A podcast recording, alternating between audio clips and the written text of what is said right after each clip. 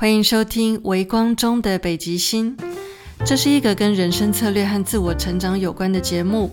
我是微光中的猫 Claire，也欢迎你追踪我的 Instagram，我的账号是 Mui Queen，M U I Q U E E N。我会在 Instagram 的贴文里，每天用潜意识语言帮助你提升内在力量。在节目正式开始之前，我想先来谈谈微光观点这个全新的企划。其实我一直都很希望微光中的北极星可以恢复一周两次更新，最近也一直在努力让这个节目更新的时间可以更稳定。所以前两个星期我买了一个 M 号的隔音舱放在家里，这样我就可以很自由的、不受环境噪音干扰的随时录音了。不过更意想不到的是，我现在就连写稿的时间都会把自己关在隔音舱里。因为隔音舱可以减噪三十分贝，所以当我待在隔音舱里的时候，很容易感觉与世隔绝，仿佛全世界都安静了。这时候我才意识到，原来我们日常生活中已经很习惯的那些环境噪音，无形当中对我们的心灵都是一种干扰。当我待在隔音舱里，那一种安静的品质，可以很快的把我带到一个非常专注的心流状态里。所以在隔音舱里写稿或是准备课程内容，那个效率都特别的好，真的是感觉跟隔音舱相见恨晚。也因为隔音舱的加入，我就比较能够去加速我的录音工作，不管是前置准备、录音或是剪辑，速度都加快很多。再加上前两天我在 Instagram 的现实动态邀请大家跟我分享近期大家都在思考或面对些什么，结果我得到了非常踊跃的留言，一面阅读大家的留言，一面觉得好惊讶，原来在大家的心里有那么多种不同的烦恼，所以我就想着，也许是时候可以在微光中的北极星加入新的单元了，也就是这一集节目的微光观点。在每个星期二，很简短的用几分钟时间去回答一些问题，或者是讨论一些跟原本节目内容有关的延伸补充。这些比较零碎的、比较难独立制作成一集节目，但是又值得探讨的碎片型内容，就会放在每周二微光观点的节目里。这么一来，微光中的北极星就可以如我所愿的恢复成一周两次更新啦。最近我也同步在规划，要在微光中的北极星加入双人对谈的单元，有可能会是每个月一集，用特别节目的方式来呈现。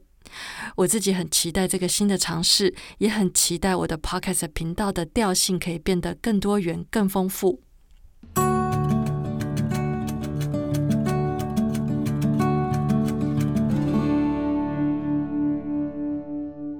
在今天的微光观点里，我想分享的主题是：在开始经营自媒体之前，会不会担心做不起来？曾经有一些人问过我，在开始经营自媒体之前，会不会担心做不起来？这个嘛，我从来没有想过这个问题，因为我觉得这一题是跟你心目中那个做起来的定义有关系。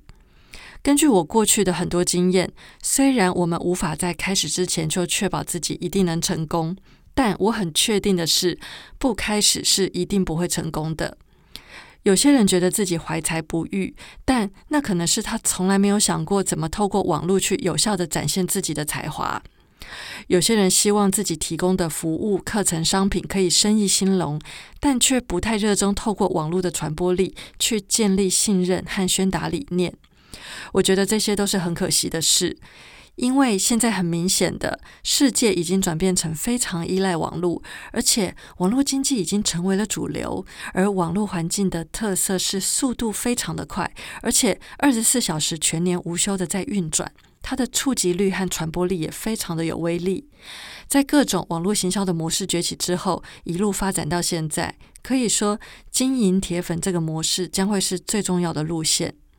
所以，我觉得拥有自己的自媒体已经成为一个现代必备的工具了。但经营自媒体不一定是要经营社群平台，你也可以经营你自己的部落格。当然，最好是要拥有一个自己的网站，把这个网站的 SEO 经营好，再搭配 email 行销，透过 email 有效的传递讯息，并且跟你的追踪者永不失联。这个网站完全可以依照你想要的风格去打造，于是你的网站就可以是你个人的 YouTube、Podcast 或是作品集。从网站上还可以连接到你其他的网络足迹。这么一来，不管你使用社群的方式怎么改变，从网站上永远可以找到你想分享的资讯。基于这个理由，我觉得对我来说，经营自媒体已经是一件必须做的事。既然必须做，那就从潜意识里划掉做不起来这个选项吧。与其担心做不起来，不如好好研究到底要怎么样才能把自己的自媒体做起来。每个社群平台都有他们各自的演算法，以及他们各自的生态和官方政策。如果你想经营 Instagram，你就要去研究 Instagram 的游戏规则；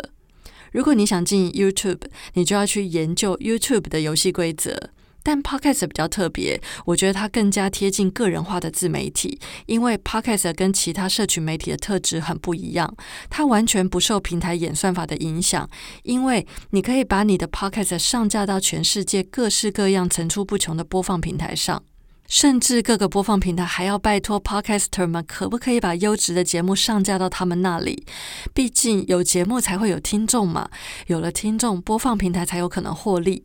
这就是我很喜欢 Podcast 的原因。当我把自己家的网站跟 Podcast 结合在一起，我就建立起一个真正独立的自媒体了。然后我可以用其他的社群平台去辅助发展我这个独立的自媒体。在过去这一年，我常常想着，我们永远不知道什么时候会遇到人生中重要的机会或是贵人。但就是因为我有好好的经营 Instagram。所以我在 Instagram 上开始认识一些把 Instagram 经营的很好的人，跟他们变成了朋友。偶尔也会用各种不同的方式互相推广一把。